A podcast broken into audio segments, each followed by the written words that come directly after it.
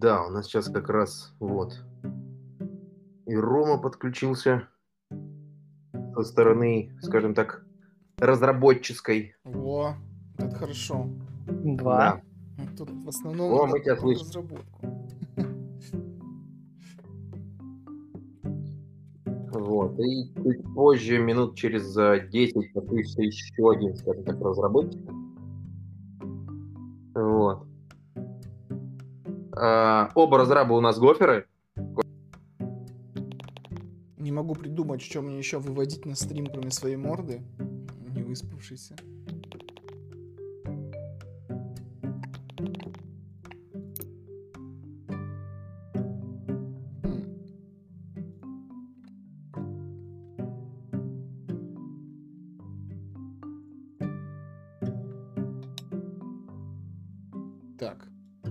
Аж вылетел случайно. Да. Ты как раз вылетал, я тебе задавал вопрос. Ты стрим, я так понимаю, настраиваешь у себя, да? Да, просто у меня телефон в виде, в качестве вебки, и он решил, что надо подцепить интернет телефонный вместо домашнего, и у меня тут начались приключения. Но сейчас вот вроде я почти настроил. Да, стрим, вот я не могу придумать, что выводить, кроме своей морды. Больше... А, А, что интересно, то и выводи. Можешь сейчас- в процессе работой заниматься. Я во выведу окошечко, где, ну, voice чат телеги. Ну, тоже я- прикольно. Ну да, чтобы хотя бы было видно, что я не сам с собой тут разговариваю. Так, на- надо бы нам кого-то монолитчика. Ну я все монолитчики, так как я работаю в банке, они все уже закрыли свои рабочие машины и ушли домой. Рабочий день закончился. Ну ладно, буду тогда я тоже со стороны монолитчика. Точнее, я постараюсь быть типа тру нейтралом в этой истории, э, защищая как бы плюсы у каждого подхода. Вот. Так, у нас тут где-то было расписание, точнее, типа план, чё, чё в каком порядке будет идти. А, Смотри, я сейчас планчик небольшой отдельно накидал. А, Там чисто тезисно, скажем так. А, Вот я прям в комментах к последней записи булькнул. А,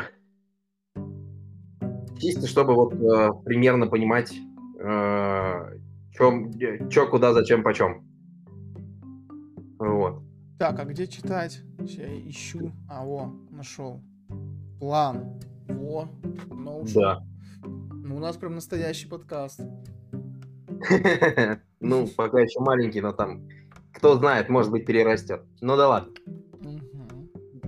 А, так. Я думаю, уже можно приступать к основному действу. А то и так уже. А, я, собственно говоря, а, озаботился вот данной посиделкой чисто по одной простой причине.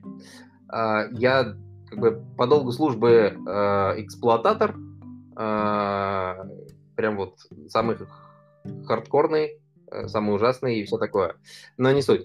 А, Очень много, очень э, часто звучат э, микросервисы, звучат э, фразы, что монолит должен умереть, микросервисы наши все, облака наши все. И, собственно говоря, я попытался, скажем так, э, ответить на вопрос, что за фигня, что это в принципе такое ваши микросервисы, э, как с ними жить, э, кому они нужны, как они вот в части, э, скажем так, в части эксплуататорской, именно со стороны тех, кто отвечает за инфраструктуру. Вот. Собственно, первое, что, как мне кажется, стоит э, разобрать именно в этом направлении, это, собственно говоря, попытаться ответить на вопрос, что же такое эти ваши микросервисы. Вот. И э, дабы, скажем так, э, не, не, не тыкать э, в одно место пальцем, собственно говоря, позвал тебя, Кость, позвал ребят с разработки, с Трушной, с Гошной, то, что прям вот э, микросервисы, микросервисы, которые прям вот везде э, педалируют, самые лучшие микросервисы приготовлены на Go. Mm-hmm. Вот. А, да, и, собственно говоря, э, я думаю, стоит э, начать с разработки. Если Рома не против, он готов э, что-то рассказать, то мы с удовольствием послушаем. Э, что же такое микросервисы? Э, собственно говоря, как понять, что вот конкретно взятое поделие это микросервисы? На самом деле, э, самое странное, что вот как это, мы все говорим микросервисы, микросервисы, но на самом деле э, каждый под ним понимает под микросервисами плюс-минус свое. Э, и честно скажу, э, вот прям с определениями микросервисов я вот прям что типа как, как в учебнике. Ты открываешь такой, микросервисы это, ба-ба-ба, я такого не видел. Вот, поэтому на самом деле под микросервисами все понимают что-то свое. обычно подразумевается, что там сервис, он такой весь изолированный, у него не очень большая кодовая база, а, у него там своя какая-то база встроенная, или он внешнюю какую-то использует. Вот, но как это? Обычно подразумевается, что он все-таки маленький и простенький. А, это из того, что я видел. Вот, э, и видел также еще просто сервисы, как бы, ну, люди как это, не заморачиваются термином микро. А, ну, вот как-то из того, что я сходу могу вам про это рассказать. А, чисто, я... кстати, чисто, чисто трушных, кстати, микросервисов я прям вот почти не видел. То есть, конечно, э, э, можно податься в безумие, когда у вас микросервис пользователь, микросервис профиля, микросервис аутентификации, микросервис отдельно хранящий заказ, и, короче, вот так по сервису насущность. Но мне кажется, это какая-то паранойя, э, переходящая в какую-то маниакальную форму. Я, пожалуй, дополню Романа на тему того, что есть микросервисы. И вообще, сама микросервисная идеология – это, скажем так, внебрачная дочка идеологии Unix. А, каждая вещь должна делать сугубо одну функцию, но делать ее хорошо. И они должны комбинироваться. Я вот то же самое хотел сказать, что со стороны эксплуатации такой тоже заходик, что почему вот сейчас как раз последние годы все это дело поехало, что и микросервисы, контейнеры, везде докеры и кубернетисы, потому что очень хорошо накладывается то, что мы от них хотим. То есть как у нас контейнер призван а, решать какую-то одну конкретную задачу и ничего больше не намешивать, получать на вход ожидаемый ввод и отдавать ожидаемый вывод как бы это и есть такая э, квинтэссенция микросервиса, что вот мы конкретно пишем какой-то такой, назовем это черный ящик, который решит э, ну, одну какую-то задачу конкретную вполне. И типа мы не будем в него намешивать там сервис авторизации бонусом, еще там что-то. То есть э, чисто вот как бы такая атомарная сущность, хорошее вот слово вспомнил, которая решает конкретно одну задачу. Я вот еще позвал а, да. Диму. Думаю, может, ему тоже есть что добавить. Ну, если что, сам добавит. Ну, если кому-то есть что добавить, во, отлично. Дима поднимает руку. Да, Дим, ты можешь тоже вещать, говорить. Э, рассказывать со своей стороны. А, я же со своей стороны, скажем так, а, ну да, в принципе, вот все, что вы рассказали, оно плюс-минус укладывается на, скажем так, а, текущую вселенную того, что происходит. То есть э, идея и идеология писать микросервисы э, и, в принципе, сами по себе микросервисы, это, в принципе, э, ну, объективно звучит интересной и классной штукой, э, которую прям хочется э, заюзать, запользовать и жить с ней в счастье. Но что-то мне подсказывает, что э, никогда ничего такого прям вот э, идеального не существовало, и, в принципе, сами по себе микросервисы хоть и выглядят довольно-таки радужно, а, не могут считаться прям вот э, как это серебряной пулей для всех и каждого. Вот тут нам сразу чувствуется нехватка человека, который всю жизнь работал только с монолитами, чтобы как-то разбавить наши вот эти все тезисы. Ну, я могу на самом деле выступить на, на стороне тех, кто за монолиты. Э, потому что на самом деле проблема у микросервисов в том, что э, с одной стороны э, у нас появляются такие простые кубики, из которых мы комбинируем что-то, а с другой стороны у нас возникают сложности, то есть мы сложность, которая у нас была внутри монолита, мы переносим на сложность коммуникации, потому что у нас возникают всякие разные интересные истории, связанные с тем, что у нас появляется latency на взаимодействие, потому что когда мы живем там в рамках монолита, в рамках одной машины, э, у нас все прекрасно как бы с latency, потому что, ну, с чего бы вдруг как бы живем тем более в, од- в одном адресном пространстве.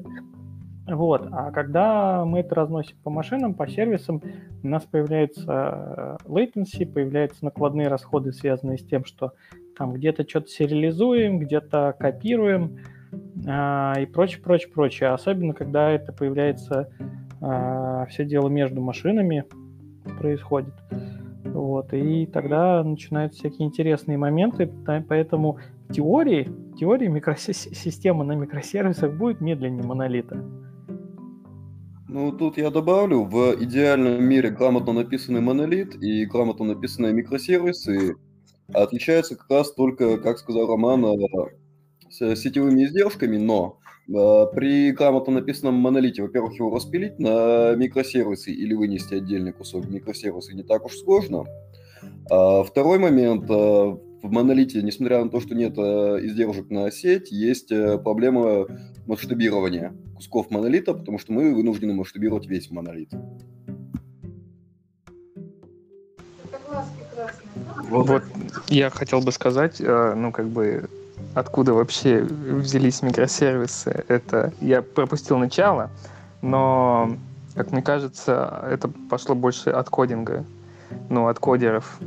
Это про высокую связанность кода в монолите, во-первых, и про масштабирование кода, как сказал спикер выше, тоже оттуда же потому что ну, как бы монолит не масштабируется из-за своей высокой связанности внутри по коду. И я хотел бы э, еще добавить, э, что существует на самом деле такая вещь, как распределенный монолит. Это когда у нас есть одна большая база, а вокруг нее мы как бы взяли наш код высокосвязанный, попилили на маленькие компоненты и запускаем их все по отдельности. Такие штуки, как бы я сам работал над такой штукой, и, ну, я она собирает в себе не только, как бы, плюсы какие-то, там появляются все минусы, как бы, и микросервисов, включая latency, и все минусы монолитов, включая высокую связанность всей логики. И эти штуки еще страшнее, чем, ну, как бы, монолиты и микросервисы по отдельности. Прямо сразу по больному то тоже есть э, распределенные монолиты? Э, доводилось работать и не раз.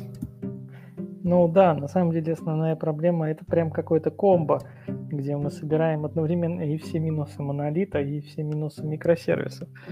Э, это прям реально по-больному, потому что, да, такие конструкции еще приносят потом нам проблемы. Ну и, в принципе, люб, любая схема, где у нас есть shared database, а, приводит к тому, что кто-то что-то пишет, и дальше начинаются всякие...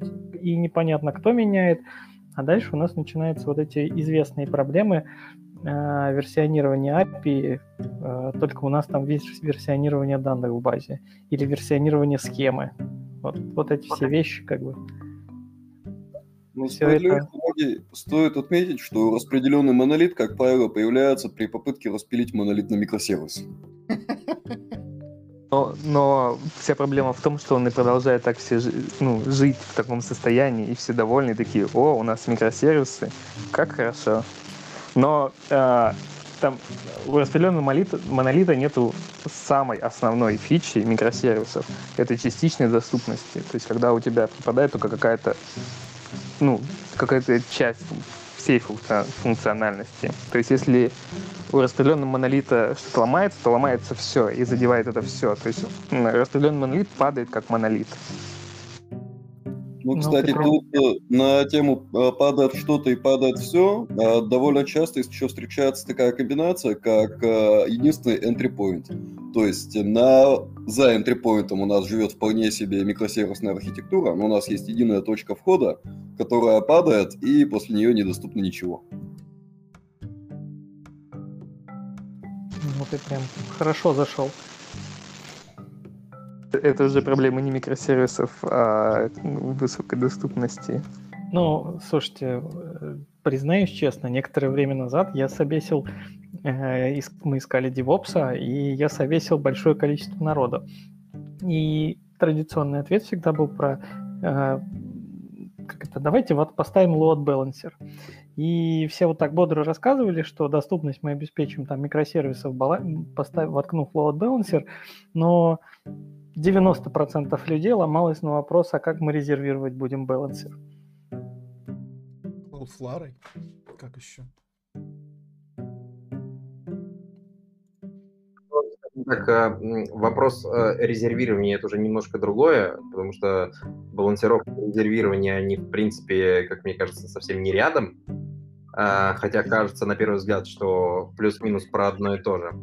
Вот. Но а, немножко так э, пару шагов назад сделаю.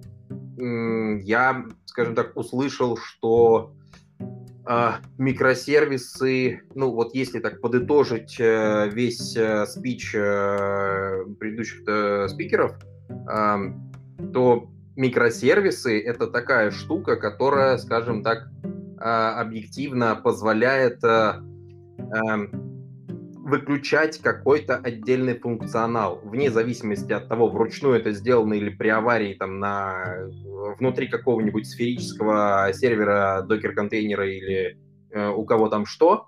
Э, но, условно говоря, э, у нас преспокойно может э, продолжать э, работать, э, не знаю, там, отдача каталога продукции, даже при отвалившейся, не знаю, там, регистрации или при отвалившемся... Что? Корзине, например. Да, да, да, или при корзине, или при отвалившейся регистрации, или при отвалившейся отправке смс-сообщений, пушей, чего-то такого. Вот. То есть, э, как бы, это вот один из, э, ну, по крайней мере, я вижу, э, насколько я понимаю, это вот один из таких ключевых, скажем так, плюсов именно микросервисной архитектуры как таковой. Вот. А, но теперь, скажем так, я хотел бы разобраться с другой стороны. А, вот с точки зрения а, разработчиков, а, как бы в первую очередь хотелось бы понять, э, как в принципе происходит, ну, а, без, а, скажем так, погружения в кишки и все такое, а, но все-таки хотелось бы услышать, а, как вот именно со стороны разработки а, происходит а, как бы вот формирование, написание продукта с а, микросервисной архитектурой. А, как, а, скажем так, это плюс-минус где-то на основании опыта ребят, которые здесь присутствуют? Ну, начну я с, с идеальной точки зрения своей. Никогда не стоит начинать писать продукт с микросервисной архитектурой. А расскажи, поясни, а, смотри, у тебя есть некий продукт, э, допустим, не знаю, пусть будет простенький интернет-магазин. А ты начинаешь сходу пилить микросервис, вот это будет микросервис корзины, вот это будет а, микросервис пользователя и так далее. В процессе у тебя возникают бизнес-требования о какой-нибудь, не знаю, программе лояльности, еще что-нибудь и так далее. И в итоге у тебя как раз вся твоя изначально задуманная микросервисная архитектура в итоге выродится в распределенный монолит. А, так как полностью изначально построить архитектуру с нуля ты не можешь чисто физически, а, напоминаю, бизнес-требования меняются на ходу. Четко зафиксированное бизнес-требование – это из мира фантастики. А, кстати, да, соглашусь. Абсолютно я... в плане того. Ладно, давай ты, Дима. Давай, вот ты согласился, а я не соглашусь. А, а, есть, есть просто одна большая проблема. Ну, как бы, есть, все говорят про микросервисы, но никто не говорит про такую вещь, как DDD, Domain Driven Development.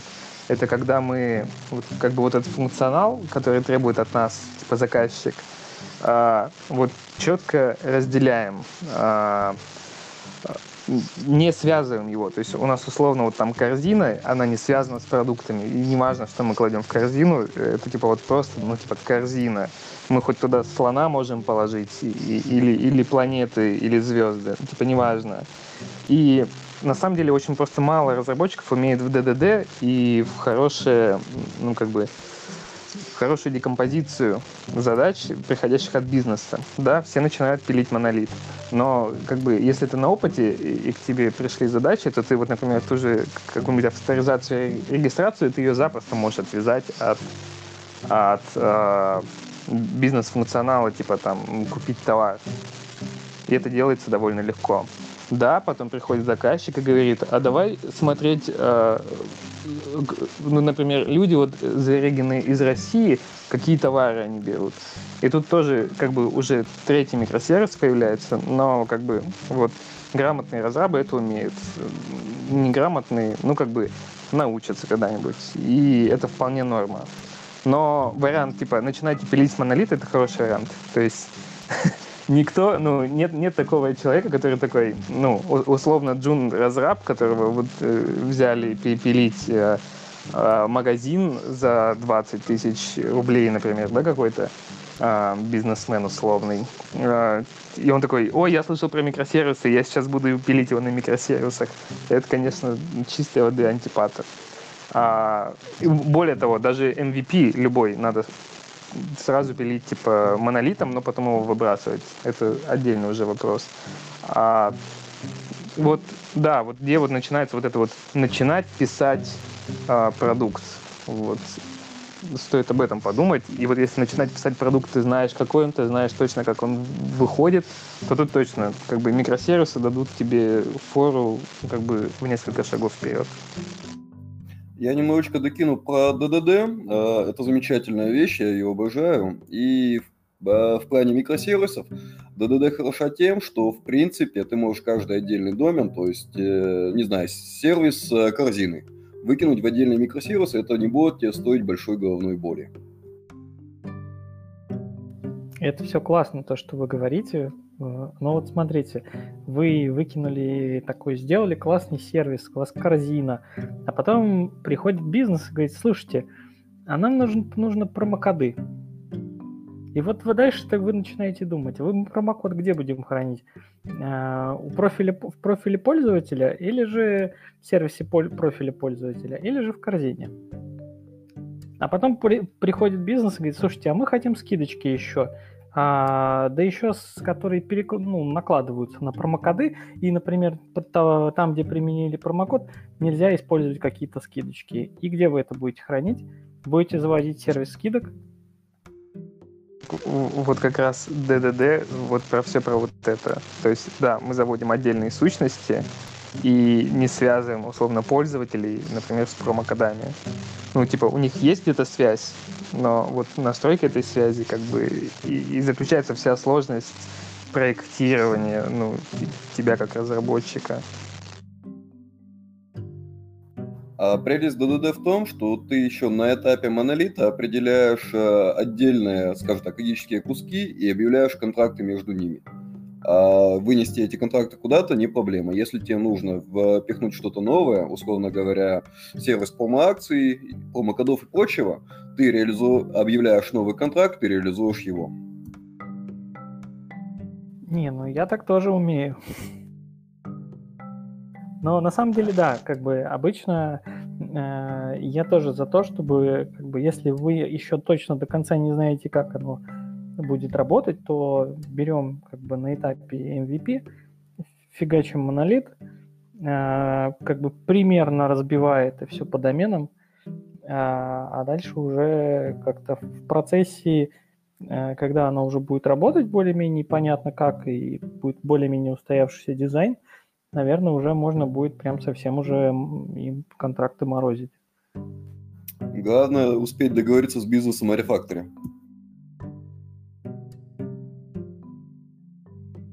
Обычно закладывается как вот Дима сказал, что у нас есть MVP, да, мы показали, вот у нас такой-то функционал, он соответствует там, скажем, ну, грубо говоря, 0.01, да, версии. И потом мы уже выделяем. То есть мы понимаем бэклог, который дальше у нас появляется, какой функционал можно развивать, какой выносить. Делаем. То есть у меня как раз пример э, с ВТБ вспомнился, что мы когда год назад начинали делать интернет-банк, э, мы как раз начинали с монолита. То есть у нас прям была репа, называлась интернет-банк Core. Говорящее название, наверное, многие из вас уже в своей жизни такие видели. Вот, и когда мы показали, что, в принципе, моги какие-то показываются, что-то происходит, то уже э, ребята стали пилить дополнительный функционал, типа там очередь, там ивентов и так далее. А IB Core вот этот, э, в нем остался только сервис авторизации. То есть э, он, он только спустя 9 месяцев эту репу наконец-то трансфернули в название AUS. ну а так, как бы вот AB Core э, по кусочечку отсекался. У меня еще такая аналогия в голове э, просыпается с дженгой. То есть вот мы построили монолит, такая башня из дженги, да? Показали, нас сказали, все нормально, теперь, короче, давайте ну, выделяем, чтобы каждый кубичек был отдельно. И мы вытаскиваем, вытаскиваем, главное, чтобы она у нас не развалилась. Такая какая-то ассоциация возникла. Ну, тут ты можешь хотя бы подложить там какой-то каркасик рядом подложить, чтобы оно не разваливалось. То есть попросить людей, слушайте, ну подержите вот эти кубики, пока мы тут вытаскиваем, и оно не развалится. Вот. А в работе же ведь так же получается, по факту. -то. То есть мы говорим админам, вы там как бы нам сделайте CI, чтобы хотя бы как-то что-то делалось само, а чтобы не развалилось. Сделайте нам какой-то там контур дополнительный, где мы будем пилить это все дело. А, коллеги, предлагаю перекинуть мяч на сторону наших заклятых друзей, и пусть товарищи админы расскажут о своих болях э, жизни с микросервисами. Ой, а это как раз и я вроде, да? Кто-то еще? Ну давайте я начну. Боль ну, жизни так, микросервисами. Как бы, вот по, по части жизни с микросервисами это, наверное, больше к тебе, потому что у меня как бы как такового э, жизненного опыта, э, к сожалению или к счастью, нету. Вот именно по э, эксплуатации микросервисов. Я как бы э, пока больше всего именно э, с монолитами дружил. Э, наверное, к несчастью даже. Вот. Поэтому тут, наверное, а, был бы э, мне в первую очередь было бы интересно, говорится, вот э, твое мнение послушать э, на тему того, как правильно, как менее больно дружить и эксплуатировать эти вездесущие микросервисы. Ну, на самом деле, я вот в мир микросервисов занырнул тоже как бы довольно резко. В какой-то момент все начали о них говорить. Я тогда еще как раз не работал с кубернетисом. И резко стало всем требоваться. То есть э, я это люблю еще сравнивать с э, бумом доткомов давнишним, что у нас был бум кубернетисов. Вот, в какой-то момент ты просто просыпаешься, и сегодня мир уже другой, и тебе надо идти поднимать какие-то кубернетисы, начинать. Но в целом, э, я, возможно, сейчас выражу только такое свое субъективное мнение, но лично вот у меня какой-то такой прям большой разницы именно вообще в организационных э, процессах и процессах сопровождения не возникло. То есть, что у меня было... Э, ну, это, наверное, связано с тем, что чаще всего девопсы, они идут не на какую-то одну команду с одним проектом, а они идут на некий пул проектов. И у тебя просто вот сегодня было там 20 монолитов, в разных командах. Ну, завтра у тебя 10 монолитов и там 30 микросервисов, например, да, ну это такой идеальный сценарий, когда они все распилили. А, то есть сам по себе как бы философский подход, он одинаковый. Ну, если абстрагироваться от кубернетиса пока что, да, то есть это сейчас нам не, не интересно. А, в целом у тебя все равно жизненный цикл как бы а, эксплуатации одинаковый. То есть ты точно так же что-то собрал, ну да, чуть-чуть отличается тулинг, потому что, ну, микросервис ты там собрал, например, используя докер, а не так, что ты на целевой сервер э, выкачал, да, там, нод-модули и начал там прям билдить.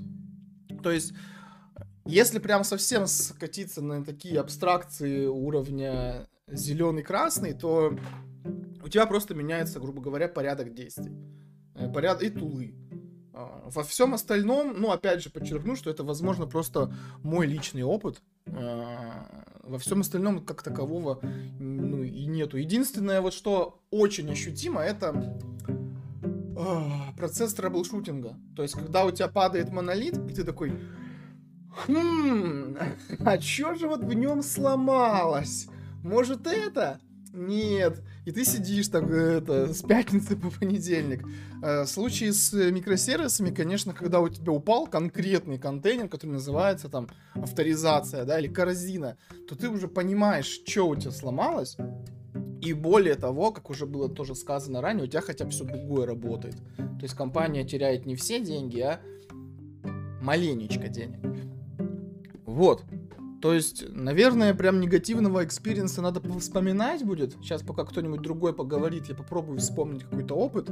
Но пока что тезис такой как бы summary от меня в том, что по сути все одно и то же, только легче troubleshoot ить. Но выше порог вхождения, да, то есть если, грубо говоря, э, монолит, э, ты примерно представляешь, что у тебя есть там какая-нибудь виртуалка, да, в КВМ, да, предположим, там у тебя какой-нибудь Linux и запущен Django какая-нибудь. Ну, Django плохой пример, пусть будет Bittrex. И... Да что ж, все время Bittrex. Не знаю. Django плохой показалось примером. Вот, и ты как бы понимаешь, ну да, в целом вот у тебя есть там редмишка, одна там монорепа, и э, что-то ты делаешь. То есть это, в принципе, как раз вот почему любят джунов, э, ставить в первую очередь на сопровод legacy проектов, которые как раз чаще всего монолиты. А потому что, ну, типа, тебе не надо много знать. Тебе не надо знать, там, как работает сеть в Kubernetes е, там, как там, как у тебя приходит пользователь. То есть ты сел, все, как бы, ну, единственное, что troubleshooting, да, но в legacy проектах обычно troubleshooting уже заключается в том, что все кейсы расписаны, ты просто пошел и э, ребутнул то, что написано в, конф... это, э, в вики. Вот. Немножко сумбурно, наверное, вышло под конец, но я думаю, основной посыл такой затравочный ясен. Ну, ну как бы да. Давай, Ром. Да, ну то, что ты говоришь про когда у нас система деградирует не полностью, а так постепенно, так можно сказать, graceful degradation, это, конечно, все классно, но э, мы все прекрасно помним пример Гугла, когда их сервис авторизации прилег, и все следом а, гугловые сервисы тоже прилегли. А, там гугловая команда выпустила довольно прикольный постмортем, постмортем, что там у них как-то, в общем, внутренние лимиты на сервис авторизации оказались немножко маленькие по ошибке. Ну, это такой кейс, э, как бы показательный. Костя, извини, перебью. Рома, а можешь э, как-нибудь загуглить этот постмортем, потому что я, видимо, где-то отсутствовал в этом мире. Э, закинь его вот в комментарий к последнему. Ладно, сейчас поищу. Чтобы потом можно было почитать. Это прям очень интересно звучит. Давай, Костя. Ну, я в целом хотел сказать, что на самом деле весь как раз прикол профессии в том, что все э, из раза в раз может отличаться. И вот сегодня так произошло, завтра, ну, это не факт, что воспроизведется именно вот такой сценарий, что все попадало. Это в основном такие кейсы, когда, ну, вот как раз вот вспомнить в таком вот разговоре, но я еще люблю приводить такой пример. Мало кто из нас работает в Гугле. У нас обычно кейсы довольно примитивные в жизни. Так или иначе как бы узнаваемые друг у друга.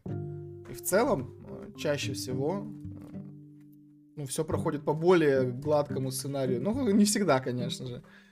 Тоже зависит от того, как кто делал архитектуру. Так, ну, э, окей. Э, как бы в целом э, попытаюсь подытожить со своей стороны. Э, в целом э, еще плюсики в копилочку к микросервисам это то, что э, их условно говоря, ну, в целом систему, построенную на микросервисной архитектуре, в целом э, в какой-то степени немножечко проще э, траблшутить. Э, но, скажем так, минусом это будет очень-очень э, высокий порог вхождения. Э, вот. Но, скажем так, у меня чисто такой... Ты, Костя, упомянул такую вещь, как монорепа, и мне вот с этой точки зрения очень хотелось бы разобраться в целом вопросе, а, потому что есть, э, я думаю, далеко ходить не надо, наверняка кто-нибудь нагуглит и кто-нибудь знает э, примеры, а, когда речь идет о микросервисах и микросервисной архитектуре, но при этом все микросервисы э, лежат в единственном репозитории, в монорепе, а, и есть э, монолиты, которые живут э, в 10 репозиториях а, при полутора разработчиках и вот все вот это вот. А, чисто вот, э, скажем так, организационно-эксплуататорская часть, ну, потому что в той или иной степени админы, там, девопсы, они так или иначе взаимодействуют с репозиториями, и вот построение и взаимоотношения между, скажем так, э, микросервисными э, репозиториями и монолитными репозиториями, вот насколько это вот все больно, как э, э, стоит к этому подходить, скажем так, э, на этапах, когда у нас нет ничего, э, и э, как стоит вот э, пытаться все это дело распилить, наверное, э, разобрать и в целом а, какие плюсы у того или иного подхода. Ну, вот когда у нас а, есть монорепозиторий и когда у нас есть а, отдельные репозитории на каждый чих, на каждый микросервис. Это, кстати, один из моих любимых вопросов на таких тусовках. И еще ты там очень хороший пример сказал, нагуглить примеры кучи микросервисов в одной монорепе, просто как раз Google, они так и делают. Как бы, тоже такой один из моих любимых, э, не сказать, что шуток, но забавных фактов. Да, как бы вот у Гугла, я точно знаю, у них э, есть именно вот микросервисная архитектура в монорепе, куда там при их масштабах несколько тысяч э, человек э, коммитит. Э, и, по-моему, такая же архитектура есть у э, ребят из э, Фейсбука, э, если я ничего не путаю в своей жизни. Э, и вот э, как бы было бы интересно, ну, к сожалению, у нас никого из них сейчас здесь нету. Вот, да. Но, э, возможно, кто-то из э, присутствующих э, с чем-то подобным сталкивался, как-то что-то подобное а, рулил, а, взаимодействовал. Ну, пока ребята вспоминают, я отвечу на тот твой первый вопрос. Ну, точнее, начну, что на самом деле тема большая.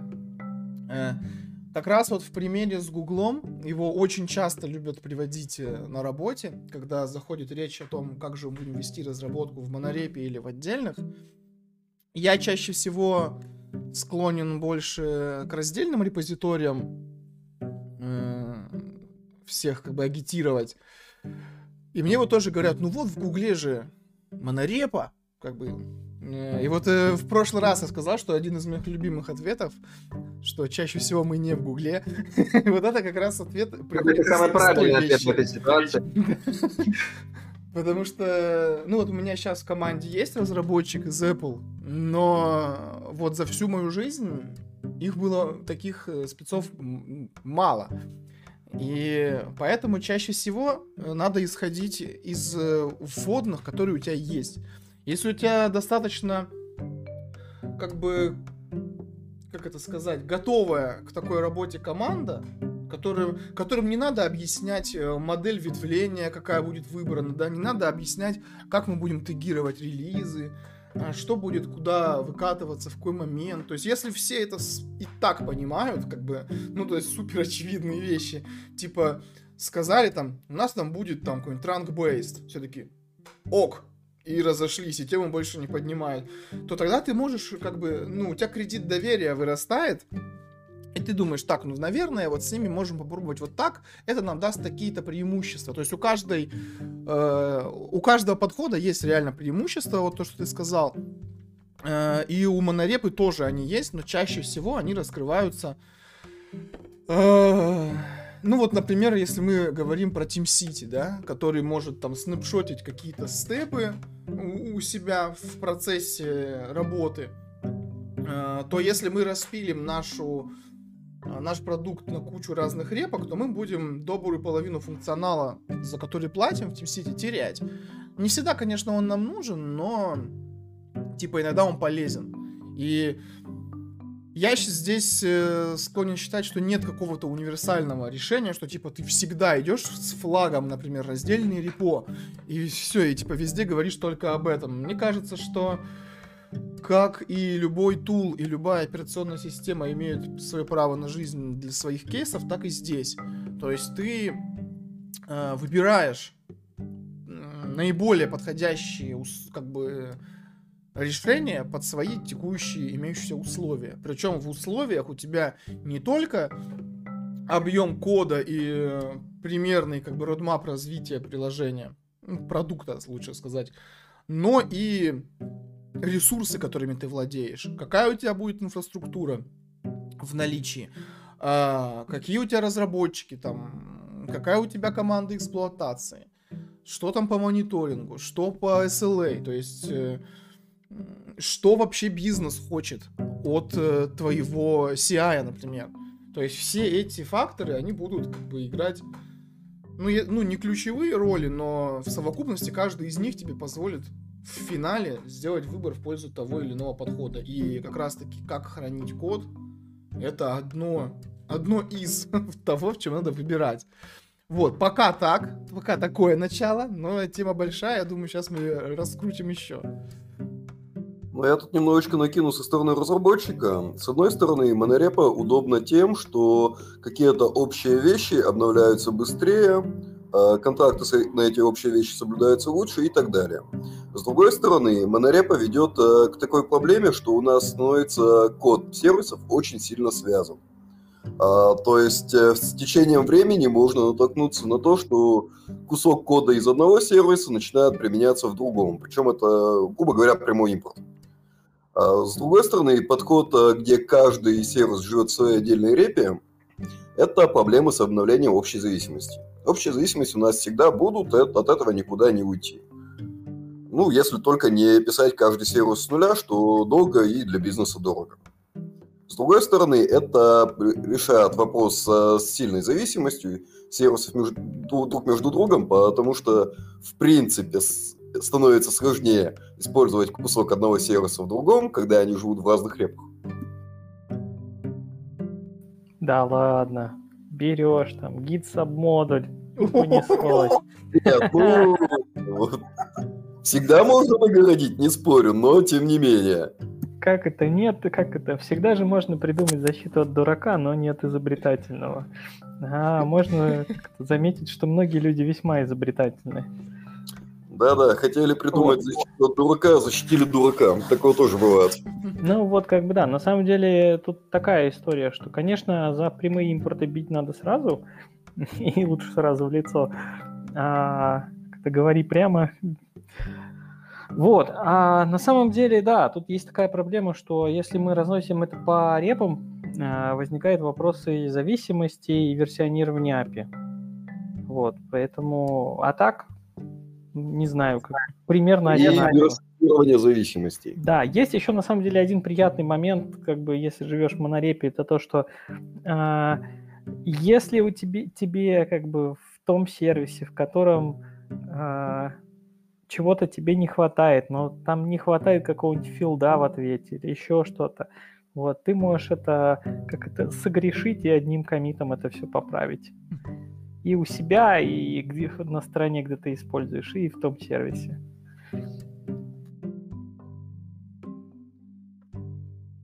Ну, кстати, Ром, насчет согрешить и одним комитом все поправить. Я время от времени встречаю такой подход, когда, а, скажем так, контрактную часть сервисов выносят в отдельную репу, и все контракты всех сервисов живут в одной репе, а сами по себе сервисы живут в другой, ну, в своих репах. Что-то похожее, по-моему, у Авито с их шиной данных сделано. Вот. Саша пришел. Э, да, всем привет. Да.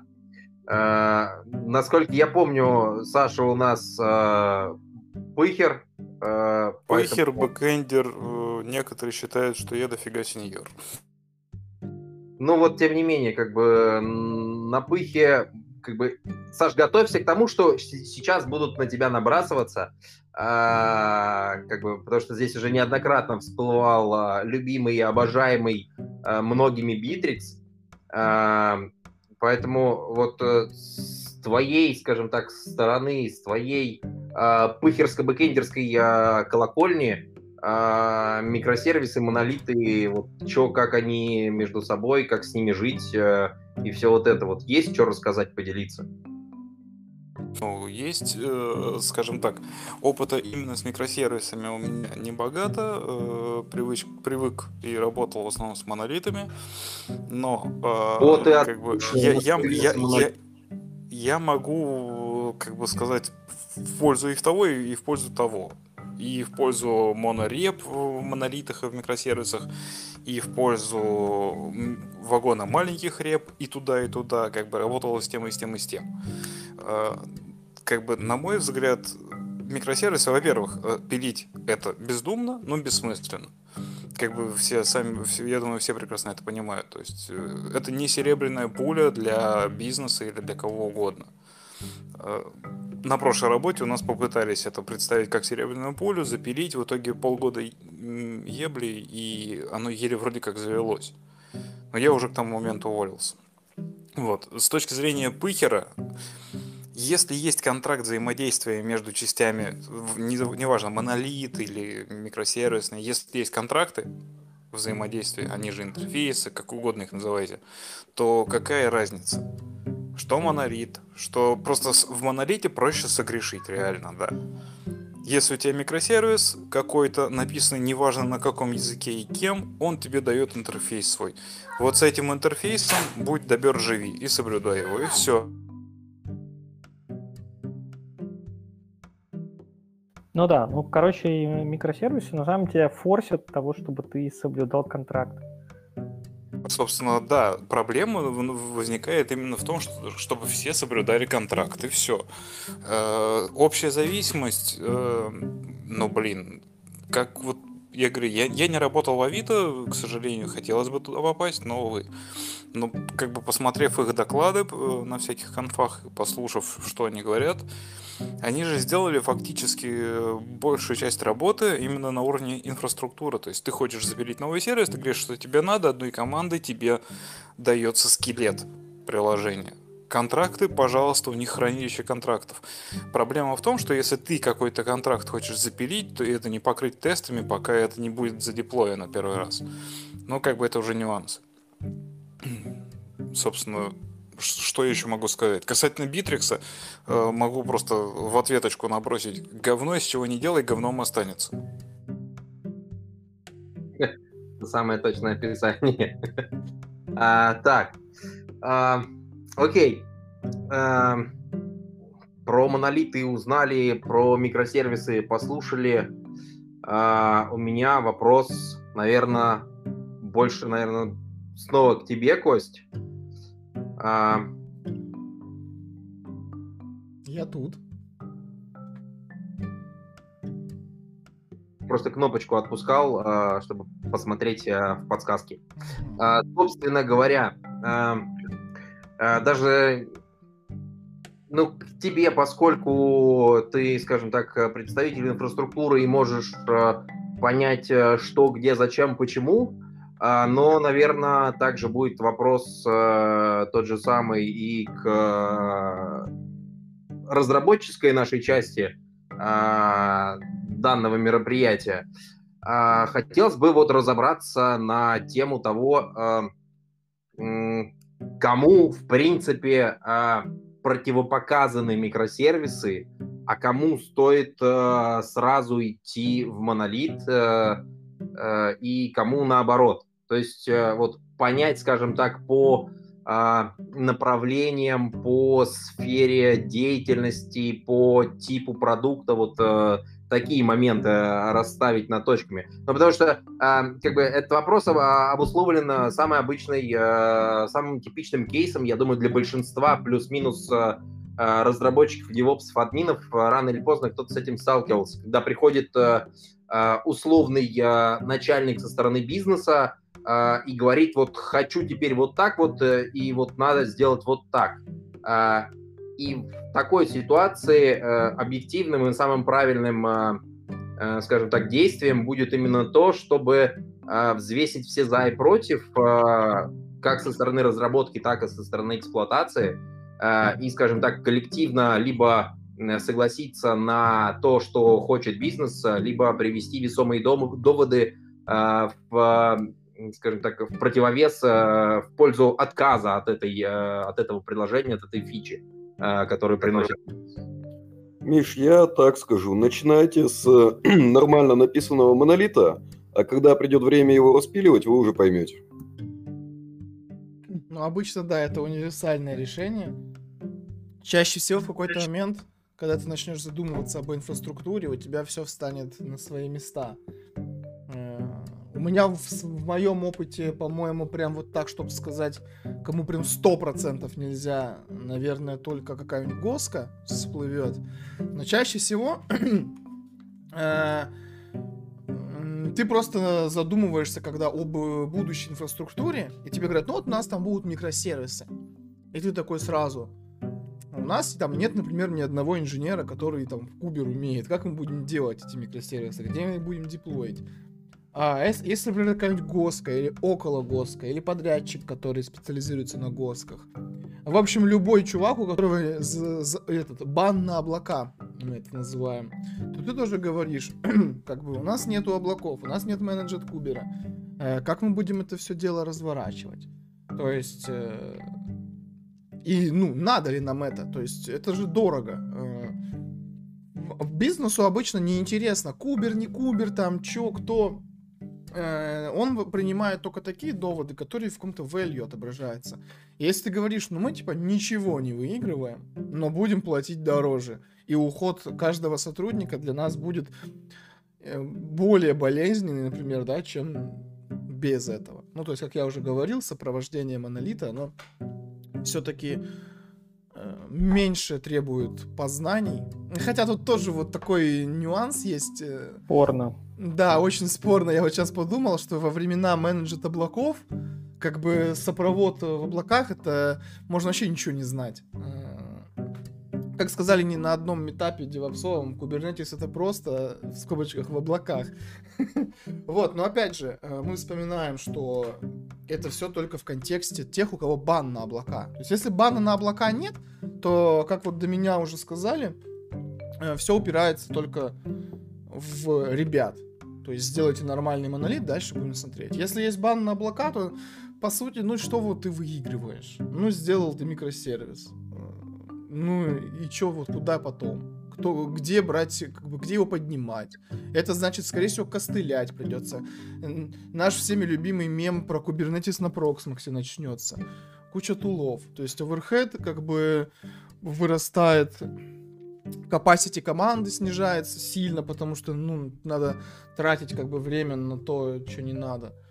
Вот, так что я здесь склонен пока что остановиться на варианте людей, у которых, ну, нету облаков. То есть...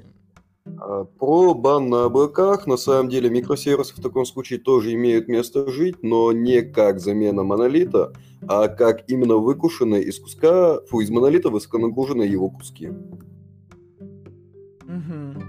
Итого распределенный монолит это называется. Э, ну да, в принципе. Я бы хотел сказать, кстати, в каком случае в каком случае надо писать типа сразу микросервисы. А, ну, типа, в каком случае э, рецепт пиши на монолит, а дальше там как пойдет, ну, он не очень хороший. Это в том случае, если вы делаете какой-то агрегатор, например, там, типа платежку.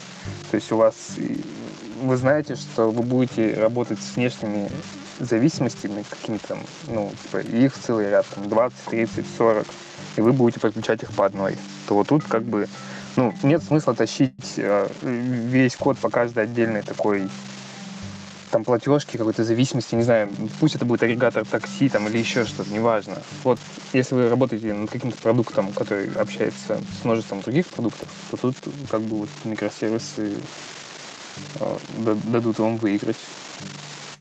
Ну, я не соглашусь, потому что, в принципе, если построить архитектуру нормально и сделать единый контакт на входящие данные от разных источников, то реализовывать все то же самое в монолите вот без особой разницы, что монолит, что микросервис. Другое дело то, что да, постепенно мы можем ткнуться уже в сугубо админские ограничения, это FD и прочее, но до этого еще надо дожить. Ну, собственно говоря, да, со стороны админов, э, ну, отчасти. Э, Вань, первый вопрос к тебе на подумать пока что. Э, это ты сказал, что пишите сначала правильный монолит, а потом его будет легко распилить на микросервис. Вот э, мне хотелось бы услышать это поподробней. А, но пока я озадачу Костю э, вопросом немножко из другой э, стороны. Э, ты упомянул, что э, есть, эм, скажем так, э, ситуации, когда ну, условный заказчик, там, неважно, банк, гос или что угодно, который не имеет права пользоваться облаками публичными. Бизнес говорит, вот у нас есть здесь две стойки, там админы настро... настроят все CTVT, загоняй туда кубер и будет тебе свое облако. Как в такой ситуации быть? Я вроде начал вопрос на подумать, и такой раз замьютился, чтобы я отвечал. Ну, обычно, когда у тебя есть подрядчик, то вопрос немножечко в этом плане решается. То есть, если у тебя есть кубер, который тебе... А, у тебя есть сервера. Ну... Э... Да, я имею в виду, что когда э, к тебе приходит... Э, то есть, ты вот в компании, которая вот не имеет права работать э, с публичными облаками, а, условное какой-нибудь э, госшмос, что-то там, и у нас, а, не знаю, есть э, обязательно все свое сертифицированное в стек FSB и все остальное, пачка серверов за семью печатями серверная, там стоит дохрена железа, и вот мы как бы можем пользоваться им. Нам под э, какой-то новый внутренний проект выделили а, пакован серваков и сказали, вот теперь это твое облако, а, как бы живи там. Есть всякие модные кубернетисы, давай. А, нам нужны микросервисы. Ну, я понял вопрос. А, здесь зависит от того, что тебе конкретно дали. Если вот тебе дали просто железки, ну, тебя впереди ждет увлекательное путешествие. Если тебе дали уже как бы готовый развернутый bare metal кубер, ну, в принципе, жить можно. Опять же, э, что конкретно-то от, э, хочется от вопроса получить? Просто, ну, меня, например, это бы не сильно напугало. Но я так подозреваю, что если человек какой-то пришел работать, и он никогда кубера не видел, и вдруг ему говорят, что сейчас начинаются микросервисы, вот тебе железка, ну, у меня было, кстати, такое в жизни, когда я в Нетрике работал, э, тоже пришел подрядчик, которому надо было в Кубер решение предоставлять. Один в один ситуация. Но мы просто поднимали, да, сами Кубер, ну, уч- учиться пришлось. То есть с точки зрения... Э, ну, я просто немножко не понял, какой конкретно-то вопрос. Смотри, смотри, а, суть вопроса была в том, что ты сказал, что вот есть как бы некоторые, которые не имеют, э, ну, имеют бан на облака, но объективно э, они же могут устроить свое внутреннее облако с преферансом и куртизанками. То есть да. чисто гипотетически у них также можно преспокойно э, играть во все эти микросервисы, девопсы и прочее, прочее, прочее. Но тут есть ключевой момент, то что когда ты берешь облачный кубернетис, то ты у него пользователь. То есть ты получаешь API, ты получаешь какой-то кли- консольный интерфейс, а у тебя есть, э, скорее всего, в каком-нибудь популярном туле типа Terraform провайдер, который с этим облаком хорошо общается. У тебя есть поддержка и все такое. Когда ты получаешь железо и разворачиваешь там Kubernetes, то это сложно назвать облаком. Это просто кубер. И ты там становишься не пользователем, а админом. И тебе надо решать всякие штуки. То есть там что-то отвалилось, как бы в облачном решении у тебя такой головной боли нету. Я вот когда работал в Arrival, у нас там как раз была такая тема, что Dev Contour, он был на Bare Metal кубере, а все, что выше дева, было в Гугле. И вот чувак, чувак, который занимался Dev Contour, вот у него каждый каждую неделю была там таска, пойду поднимать контур, его поломали, там что-то задеплоили, все рухнуло, кубер не работает. То есть э, у тебя просто добавится стек задач, который, ну, сложно сравнить с experience ом пользования Kubernetes ом как готового решения. А, вот, но бывают исключения. Например, вот э, ВТБ у нас сейчас э, команда инфраструктуры предоставляет собственный как, как бы клауд, то есть это закрытый внутрибанковский контур э, Kubernetes, да, но мы у него тоже пользователи, у нас есть типа облачный интерфейс, где мы там заказы, ну, почти как в Гугле, только нету Terraform провайдера и вообще ничего нету, даже интернета. Э, то есть у тебя просто добавится вот этот э, прослойка задач по администрированию этого кубера. Не будет такой прекрасной истории, когда, вот как я в прошлый, прошлый спич говорил, и там мне, ну, подчеркнули, что не всегда это сложно. И я сказал, ну да, в клауде не сложно. А, но когда ты работать начинаешь с бэрметаловским кубером, который как бы тебе дал заказчик и сказал, что вот твой как бы клауд, это совсем другой опыт. И тебе нужно а, как раз, во-первых, э, больше экспертизы обладать, потому что у тебя один контейнер не видит другой. И что вот делать? И, а ты не знаешь, как бы вроде сетка одна, а у них там какие-нибудь ограничения идут там в namespace разные, и все, а ты там никогда даже с этим не сталкивался. Вот, то есть тебе придется как бы прокачиваться и Обычно это хорошо заканчивается, потому что чаще всего ты потом увольняешься, но у тебя в резюме добавляется Kubernetes, и ты стоишь дороже. Но с точки зрения вот опыта взаимодействия, это прям, ну, небо и земля. Это, это абсолютно не, никак не упрощает тебе работу с микросервисами, если тебе дали железо и сказали, здесь будет вот оно жить. То есть Скорее всего, у тебя capacity не хватит даже команды. Обычно в сопровод э, собственного кумира просто у тебя одного человека полностью забирает из команды. Вот он занимается только этим. Он становится как бы инфраструк... инфраструктурным админом вот этого одного куберика.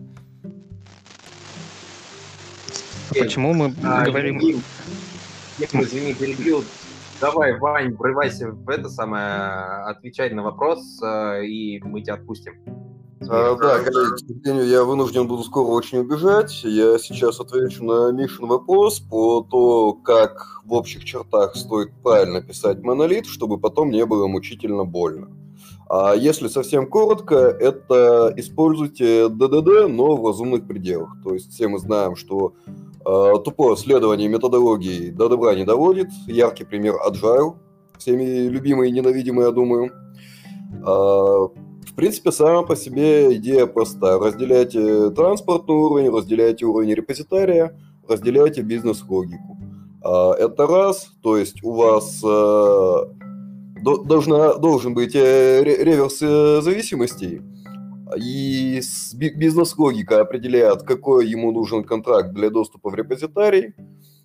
Это раз. Два, не смешивайте различные логические куски бизнес-логики. К примеру, а, не знаю, пусть будет э, корзина и, ну, не знаю, профиль покупателя. Это должны быть разные куски бизнес-логики. То есть в терминах PHP это будут пусть разные классы, в терминах Гошки это разные структуры с э, своими собственными интерфейсами каждая. И второй момент, он на нем я очень часто ловлю людей, а, в, описывают, это конкретно Гошки, может мне Роман поправит, но описывают интерфейсы там, где их создают, а не там, где их используют. В случае с э, последующим распилом на микросервисы от этого начинает становиться больно. Потому что, условно, у нас есть э, репозитарий пользователя, который ходит там либо в базу, либо в кэш, либо, возможно, куда-то вообще по HTTP и вытягивает информацию о пользователе. И вот у нас есть бизнес-логика, а, допустим, тоже корзины, которой нужна информация о пользователе. И вместо того, чтобы получить информацию о пользователе по ID, мы начинаем зависеть от всего репозитария пользователя, где есть и создание, и удаление, и еще много чего. А потом возникают еще прекрасные циклические зависимости. В том числе. Поэтому и говорю про инверсию зависимости. На самом деле, кому вот реально не стоит вообще идти э, в облака и вообще в микросервисы, это, наверное, тем, у кого, кому прям вот надо доступ к железу. Такие, кстати, бывают. И вот там начинаются всякие интересные моменты. Вот. Так что да, им, им, наверное, вот всякие микросервисы тоже будут противопоказаны, потому что микросервисы это latency. А если у вас приложение прям вот вы так деретесь за каждую миллисекунду ответа, то вам, наверное, не туда. Ну, он тут тоже есть небольшой нюанс, это в какой степени вам нужен доступ к железу. Одно дело, когда у вас э, крутятся условные нейросетки, или надо просто сходить э, к хас-ключу, который воткнут в реальную железяку. Другое дело, когда, э, не знаю, тот, тот же, та же работа с видео или что-нибудь подобное.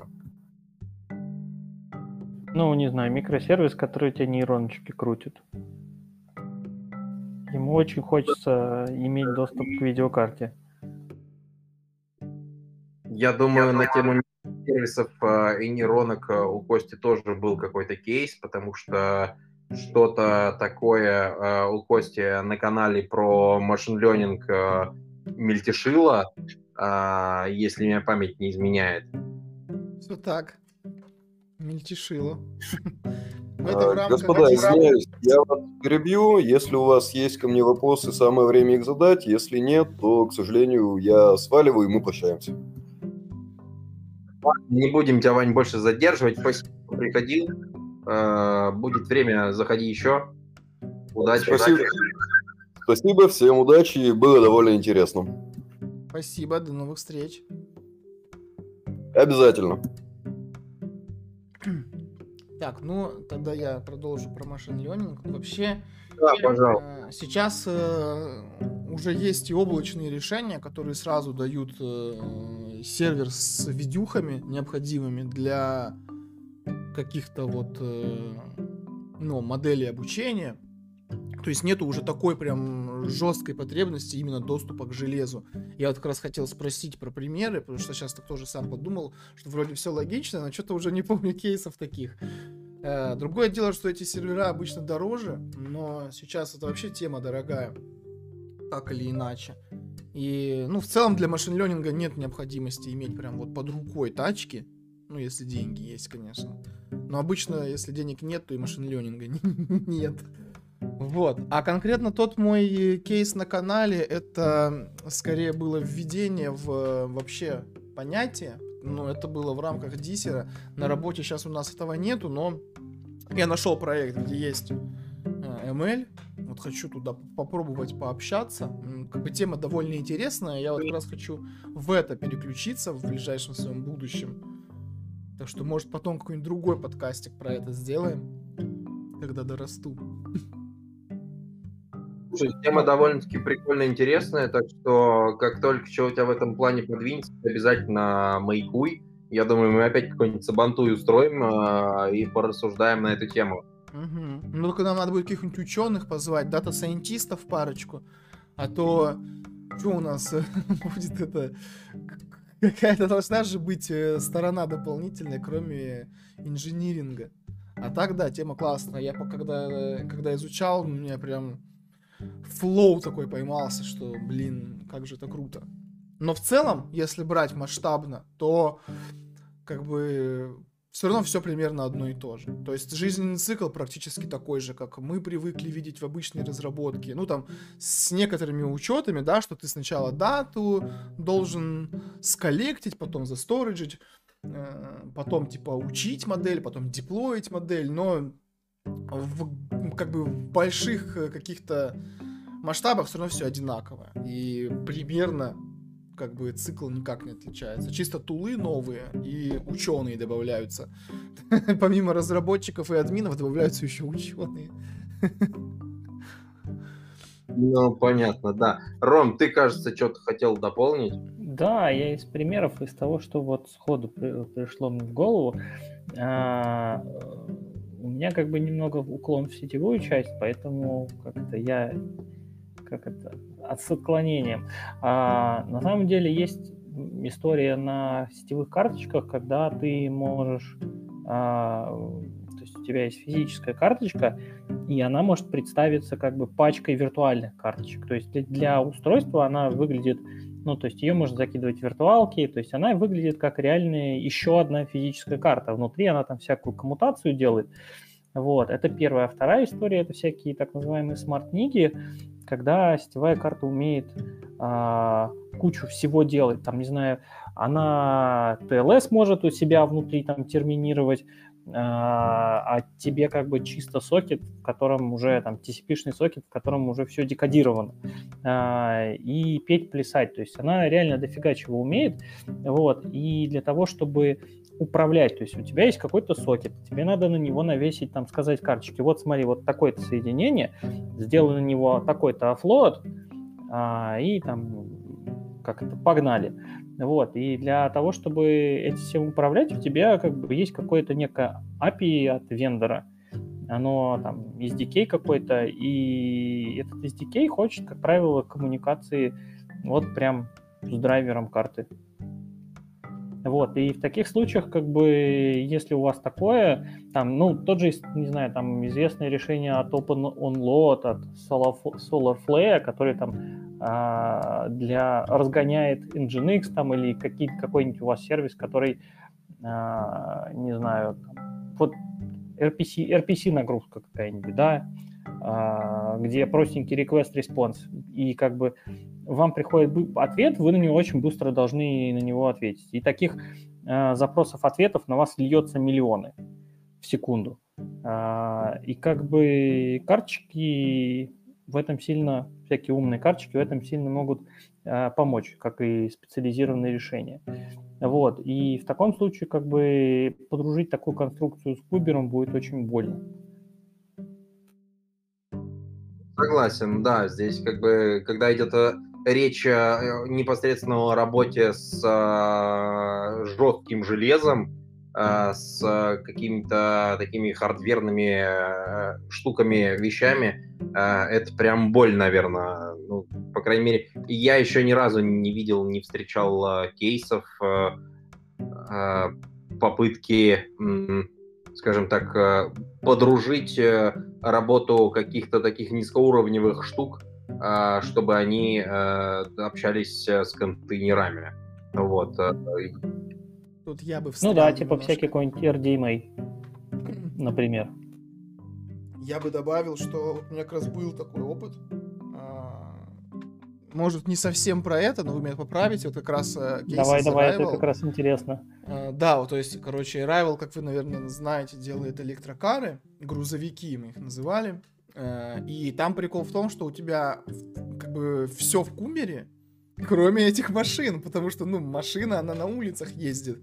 И то есть э, понятно, что автомобиль это как бы не сервер, куда можно прийти, там вставил плату. То есть там нужно разрабатывать всякие штуки, то есть и вот как раз сообщение ну, чтобы вы понимали, как это происходит. То есть мы не заходим на сайт, не вводим логин и пароль, да, и не попадаем куда-то. Мы подходим с прилком к тачке, и его нажимаем, и у нас там есть ком- коммуникационный модуль, который как бы должен понять, сходить э, в сервис, э, вот этот флит менеджмента, кубер, естественно, там получить сначала в KeyClock GVT токен, что вот это та, та машина, тот ключ, значит, пытаются пойти в Vault, получить пароли.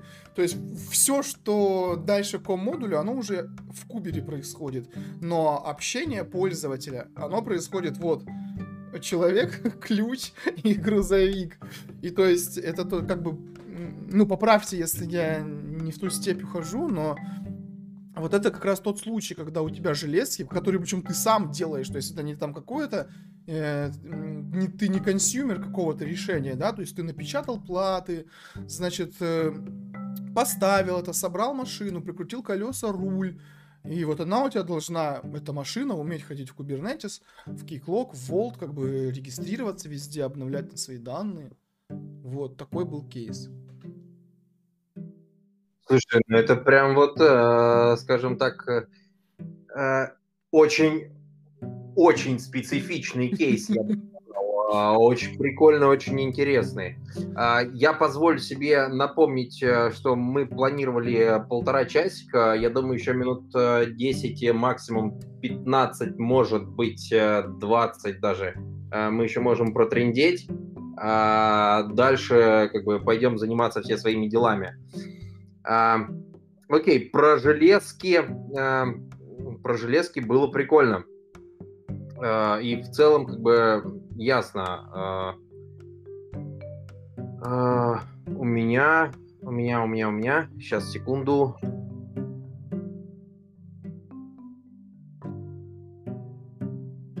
Так. Ну, в принципе, слушайте, глобально вроде бы, м- так вот, если посмотреть немножко назад, э, попытаться подытожить, э, то все вопросы, которые я перед собой ставил, э, чтобы получить на них ответ в процессе данной посиделки, я, в принципе, получил. То есть, еще раз попытаюсь подытожить, если вдруг буду нести фигню, то как бы поправляйте. Как бы микросервисы а, изначально а, сама по себе идея микросервисной архитектуры имеет как бы ряд преимуществ по сравнению с монолитами. У монолитов, скажем так, есть свои плюсы и свои минусы. Микросервисы нужны, если, скажем так, вы хотите немножко больше э, отказоустойчивости э, и немножко меньше терять денежек, э, когда что-то пошло э, не в том направлении. Ну, условно говоря, когда начинает рушиться прод э, и как бы падает все, что можно, то хотелось бы, чтобы вот хоть что-то, приносящее деньги, э, все еще продолжало работать. А монолит же по своей сути, как бы неважно, распределенный он, не распределенный, он обычно падает весь. А, как бы в этом его основной, наверное, смысл.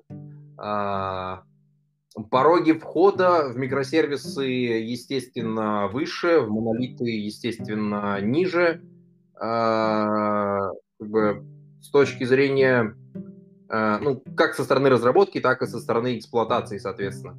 А с точки зрения эксплуатации непосредственно, а, микросервисы — это такая штука, которая а, очень идеально ложится на а, всеми любимый Kubernetes. Я не помню кто, но кто-то на каком-то докладе Kubernetes пытался назвать э, распределенной операционной системой. Прям вот классное описание, как бы я стараюсь им оперировать. Ну, как бы сам по суде, объективно, оно прям вот, ну, очень похоже. У тебя есть э, плюс-минус все сущности, э, которые более-менее похожи на операционную систему, а особенно если говорить не о чистом кубере, а о каком-нибудь OpenShift э, и чем-то таком, где уже из коробки авторизация и все такое. Вот. А, с точки зрения как бы э, именно инфраструктуры, саппорта и все такого, э, микросервисная архитектура идеально ложится на Кубер. э, монолит в кубер запихнуть можно, но он все равно будет монолитом, как бы и никакого профита ты э, по своей сути не получишь. Э, собственно, наверное, последний вопросик, э, который э, у меня прямо сейчас вот буквально возник. Э, наверное, больше Костик к тебе снова.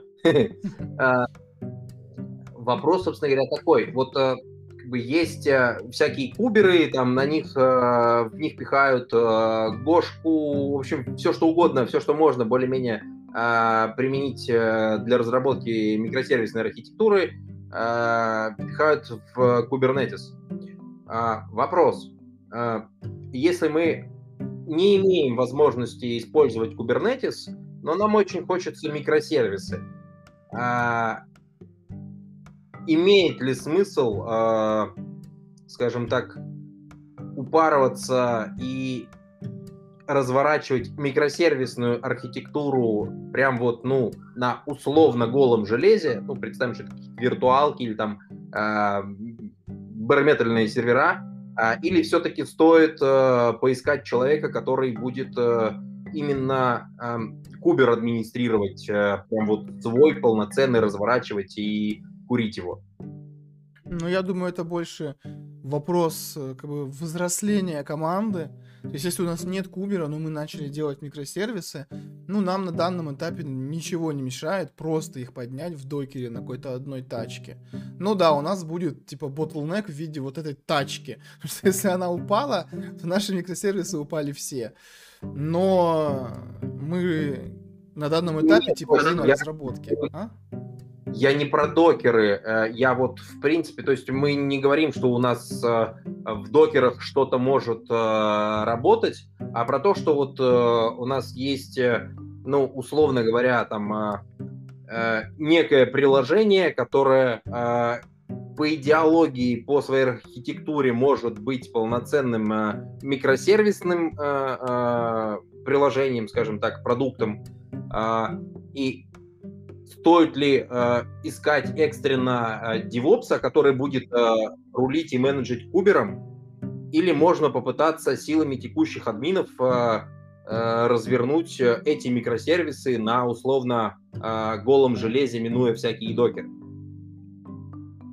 Ну, слушай, здесь все тоже упирается в ресурсы. Типа, если у нас админы сейчас не завалены выше крыши, а, ну, можно пробовать их силами. Если у нас есть... Во-первых, э, первое самое, что я бы спросил на совещании, где мы бы решали вопрос распиливаться на микросервисы, это value. Э, что мы получим от того, что мы распилились? И насколько мы можем себе позволить этот процесс растянуть? То есть, условно, если мы можем аккуратно по кусочку выпиливать один за другим, то мы можем точно так же в расслабленной обстановке э, админов просить, как бы, ну вот сделай для вот этого кусочка какую-то инфраструктуру. То есть э, немного похоже на такую как бы вакцинацию. типа, точнее, нет, нет, на прививку, что типа мы по чуть-чуть делаем, по чуть-чуть набиваем шишки, и если что-то пошло не так, то ну, мы учимся это решать. Если у нас есть деньги, да, и мы можем взять, если нанять чувака, который сделает кубер, ну, можно и так. То, но надо понимать, зачем. То есть делать микросервис ради микросервиса только потому, что мы это можем сделать, ну, как сказать, в принципе можем, да, то, мне кажется, это не то, на что бизнес выделит деньги. То есть, если мы обозначим что-то... Окей, okay, uh, как бы, смотри, я просто к тому, что uh, сам по себе Kubernetes, а, он как бы, ну, объективно, а, не мне тебе рассказывать, решает а, целую кучу задач вот по, скажем так, управлению этими самыми микросервисами. Меня больше интересует вопрос, скажем так, если, условно говоря, наши админы умеют э, запускать любое приложение прям вот ну по щелчку пальца на э, любом сервере, э, но никогда в глаза не видели э, этот э, великий могучий Kubernetes, э, можно ли, ну чисто гипотетически, э, вот как мне это представляется, вполне себе можно а, запустить э, эти самые микросервисы на каких-то вот, э, ну, грубо говоря, микроинстансах, и которые там будут жить. Я сейчас не говорю про облака, про тем более там менеджет что-то там, что разворачивается терраформом. Это все безумно классно, интересно и э, решает целый вагон задач. Меня больше, скажем так, интересует кейс, ну, чисто из любопытства. Больше интересует кейс, когда условно мы берем несколько сервисов, э, которые, э, как бы, ну, по сути, должны быть в условном докере.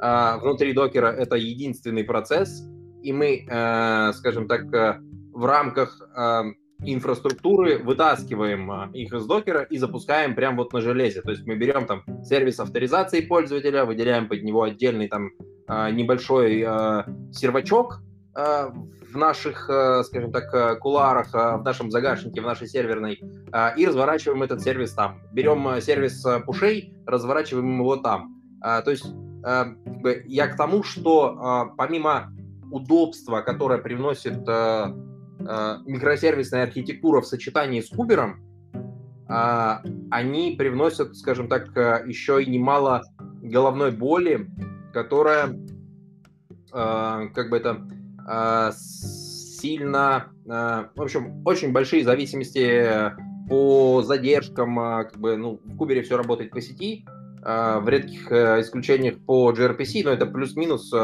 очень рядом. А когда, скажем так, мы не хотим абстрагироваться от сильно подниматься над железом, ну, то есть стандартно вот, чтобы вот развеять все вот мифы, стандартное облако это железка, которых очень много, на которые накачано какой-нибудь, не знаю, а, OpenStack, по-моему, э, простенький, э, на котором уже разворачивается Kubernetes. А, и вот чтобы не было вот всех вот этих вот прослоек абстрагирования от железа, чисто теоретически, чисто теоретически, как бы на практике я еще такого не встречал, но можно часть э, вещей, тот же самый эм, OpenStack, который разворачивается внутри какой-то операционной системы, а не на голом железе, э, убрать, э, Kubernetes убрать, несколько прослоек убирается, и у нас, скажем так, в вопросах, когда нам нужно очень много ресурсов, очень быстрые ответы, вот в таких кейсах попытка развернуть микросервис на физическом микроинстансе э, имеет э, право на жизнь. Как бы поправь меня, если я не прав, и э, что ты думаешь по этому поводу? Хм, ну, я тебе скажу, что у меня даже была такая практика. Мы там, правда, все равно в итоге потом перешли на LXC, но в целом, как бы, если нету, ну вот если прям представить, что нет возможности у команды использовать кубер в том или ином виде, на, ну, я не вижу ничего плохого прям совсем в том, чтобы так делать. Единственное, что нужно понимать, что у этого есть определенные, как бы, определенные риски, на которые надо идти. Это то, что тебе э, вместо того, чтобы Кубер менеджерил, да, вот эти инстансы, чтобы он их там рестартил как-то, показывал тебе с них э, какие-то метрики, этим придется заниматься самому. Ну, понятно, что можно сделать мониторинг и так далее, но это уже отдельная как бы, история. То есть в целом-то а, почему как бы кубер, да? Потому что он с тебя снимает ряд задач по вот этой вот как бы именно админке. Но если раскладывать на базовые какие-то фундаментальные вещи, все равно это то же самое. Кубер, вот я в довесок к той фразе, что это распределенный ОС, добавлю, что кубер это 6 бинарников на Go, а не что-то иное. было 5. Да. Вот, то есть, ну, если обстоятельства вынуждают как бы, находить решение какое-то, и Кубера нет, то, конечно, многие могут э, закидать за такое использование ресурсов, но,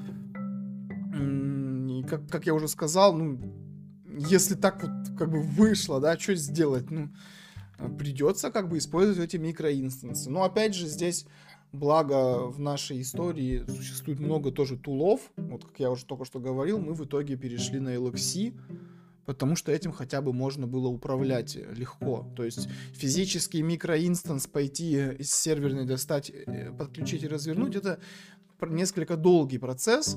И когда мы, например, хотим ну, понятно, что мы забыв, забудем сразу про любые там реплики дополнительные, то есть э, с этим мы готовы, допустим, мириться. Но, например, если мы хотим вот развернуть новый микросервис, да, нас ничего не создастся само. То есть нам придется пойти, взять железный сервак и поставить. Вот, это создает некий как бы latency в нашей работе. Вот, поэтому как раз э, я к тому, что LXC-то он так или иначе все равно есть в Linux, и просто можно его использовать. Там и менеджерить попроще, чем голые виртуалки, и поднимать проще. И самое, что главное, у тебя нет оверхеда по железу, да, то есть если ты поставил железный сервак на конкретно один, одну реплику микросервиса, у тебя есть оверхед по процу, по памяти. Э, если ты используешь LXC, ну, у тебя оверхеда как бы нет. Ну, ты запустил просто и все. Это же как бы контейнер, да, только с операционкой внутри, то есть не с одним процессом. Опять же, да, если мы говорим о ребятах, которые ну, сейчас не умеют, допустим, куберы, и, допустим, не умеют докер, да, то есть вот у них есть микросервис, который запустил вот э, бинарник, и вот он работает. Э, LXC, как бы, в принципе, мне кажется, почти любой админ знает, поэтому чем не решение. Я бы ругать за такое не стал. Ну, я бы из-за железки бы не стал, но я бы хотя бы спросил, типа, а что DLXC или что-нибудь такое, ну, допустим, да, если бы докера нету. Вот. Ну, окей, то есть, как бы, э, мои э, извращенно влажные фантазии на тему э, подальше от Кубера э, чисто гипотетически реализуемые э, на LXC. Э, ну, Если ты готов мириться с нюансами менеджмента, конечно, почему нет? У меня даже есть, Но есть же Ansible роль. Кто есть? Есть же хэшеп-корповский номад. Да. Ну, его, наверное, знают еще меньше людей, чем Kubernetes. Ну да, но с другой стороны, он не такой монструозный, как Кубер. Как бы и поднять его не так больно. Если именно вот тебе дают, говорят, вот у тебя голое железо, вперед, парень. Тут еще ну, вопрос... как бы это уже, э, это уже больше такой э, холивар, кому что больше нравится, э, потому Нет, что... Я бы добавил, что это не холивар, а мы просто в этом случае забыли про бас-фактор, и когда у нас уволятся, например, три из трех админа, и мы хотим нанять кого-то, и нам приходят чуваки, мы такие, ну вот у нас вот Nomad, и они такие, мы что-то не готовы. То есть, почему Kubernetes победил? И почему победил там Ansible, да? Почему победил... Ну, хотя про GitLab вся так сложно сказать, но а, потому, что комьюнити больше. То есть ты, выйдя вот так вот на рынок, как в старых фильмах про этот Уолл-стрит, и крикнув мне нужен чувак с Ansible, у тебя там 80% рук поднялись, да? С кубернетисом там точно так же. Но вот ты вышел, кричишь, мне нужен чувак с намадом. И там так один человек поднял, и ты его перекупить не смог, например. И он такой спросил, что это? Или так, да? То есть это важный фактор, про который часто забывают, вот, когда выбирают, какой использовать configuration manager и выбирают, например, salt, да, а потом думают, блин, а кого же нам нанимать-то как бы на замену уволившимся? Вот. Так что LXC а, же в любом случае все знают. Окей, окей, окей. Ладно. А, в принципе, последний вопрос свой я уже задал. А, Значит, я все-таки что-то еще могу сообразить, придумать. Это прикольно. Ну да ладно. А, в принципе, а, глобально мы уже немножко а, подошли к концу. А, если есть что рассказать, то, думаю, еще минут пять максимум можем потратить. А так, а, пойдем по своим делам. А, заниматься кому чем интересно, кто чем хочется. Ну, мне кажется, вроде так-то по верхам прошлись по всем, которые можно было. Дальше уже будет такая сугубо узкие какие-то темы. скорее череда каких-нибудь прохладных историй. Ну да, ну это уже надо под Гиннес. Как бы так под, под чаек можно тлен словить. Я, я могу рассказать историю про Номад и как а, люди, живя с микросервисами, которые общаются а, через консул SD, но как бы на баре металлах, типа бинарники запущены, все находят друг друга через консул. И как люди хотят заводить это э, в Kubernetes, ну, потому что это де-факто стандарт, да, по микросервисам, но как бы с SD на консоли. И когда им говоришь, ну, ребята, ну вот Nomad, то у них примерно э, те же аргументы, что у Кости, типа, ну вот как бы его знает полтора человека, хотя там ну, как бы он вообще простой как палка, и как бы с SD на консоли там все делается прям, ну, хорошо и быстро. Но вот у людей вот стоит четко и равно. Микросервисы равно Kubernetes. И все, все равно не всегда хорошо. Все так. На самом деле, кстати, вот тут как-то упоминали очень доставший всех, наверное, аргумент, что а Google делает так, но как бы всегда хочется напомнить, что Google делает свои сервера, свое железо, свои дата-центры и даже свои чипы. Как бы, если вы это делаете, вам, наверное, тоже стоит делать как Google. Самый главный аргумент ситуации это то, что у Google больше денег, чем у вас, поэтому как бы они себе могут позволить. Да у Гугла все больше, чем у нас. Но я бы подспорил. Ну я бы тоже, но мы же говорим про как бы вообще весь рынок. Я думаю, давайте прощаться. А, было очень круто. Кость, спасибо, что пришел. Я думаю, Пожалуйста. это не, не раз. Да, зовите еще. Да, я думаю, в следующий раз мы будем более подготовлены и все дружненько сядем в каком-нибудь э, зуме э, с э, баночкой Гиннесса, твоего любимого. У меня э, есть с собой. Будем вещать. Ладно, всем спасибо, всем пока. Э, ссылку на твой стрим э, я уже раздобыл. Я его запостил через пару-тройку минут. Да, круто, всем спасибо. До новых встреч, рад был пообщаться. Всем пока. Спасибо. Всем пока-пока. Пока.